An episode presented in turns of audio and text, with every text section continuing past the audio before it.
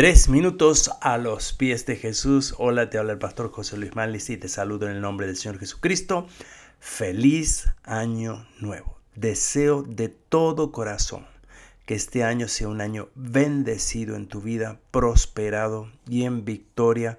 Que el Señor responda a tus oraciones y todos los anhelos de tu corazón y que sea el año más poderoso que hayas vivido en tu vida y en tu desarrollo espiritual. Cuando hablo de Año Nuevo me recuerdo las palabras del Señor Jesucristo.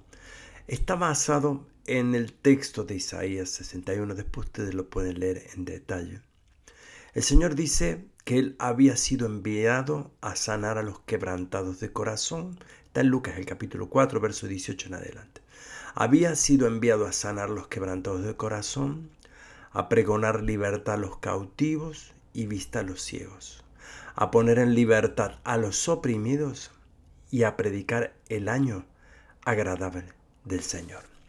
Y sí, amigo, el año agradable del Señor, este es mi deseo en este día, que tú a través de este año puedas desarrollarte con todas las bendiciones que Dios te ha dado con todas las capacidades, con todo aquello que te has propuesto, como lo decíamos el año pasado, hace un día atrás. Leer la palabra, congregarnos, creerle a Dios, dedicarle tiempo y vivir avivamiento. Y de esa manera que sea un año completamente nuevo y que este tiempo que vivimos en este año 2023 nos lleve al punto máximo de nuestro servicio y de nuestra satisfacción sirviendo al Señor.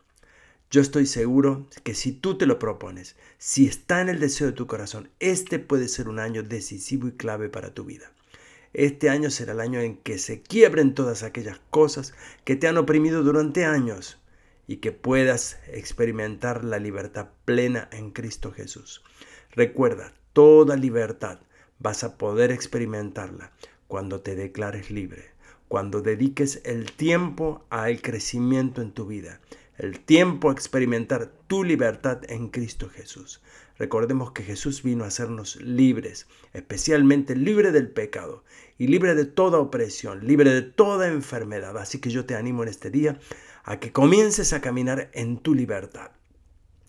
Quiero declarar este año el año agradable del Señor como una palabra de fe para todos nosotros en la iglesia. Quiero agradecerle a todos los colaboradores y líderes que ayudan a esta obra y a todos los que nos apoyan. Gracias por acompañarnos en este desafío y vamos juntos en un año nuevo en este desafío. ¿Y tú qué piensas de esto? ¿Nos gustaría escuchar tu testimonio y opinión?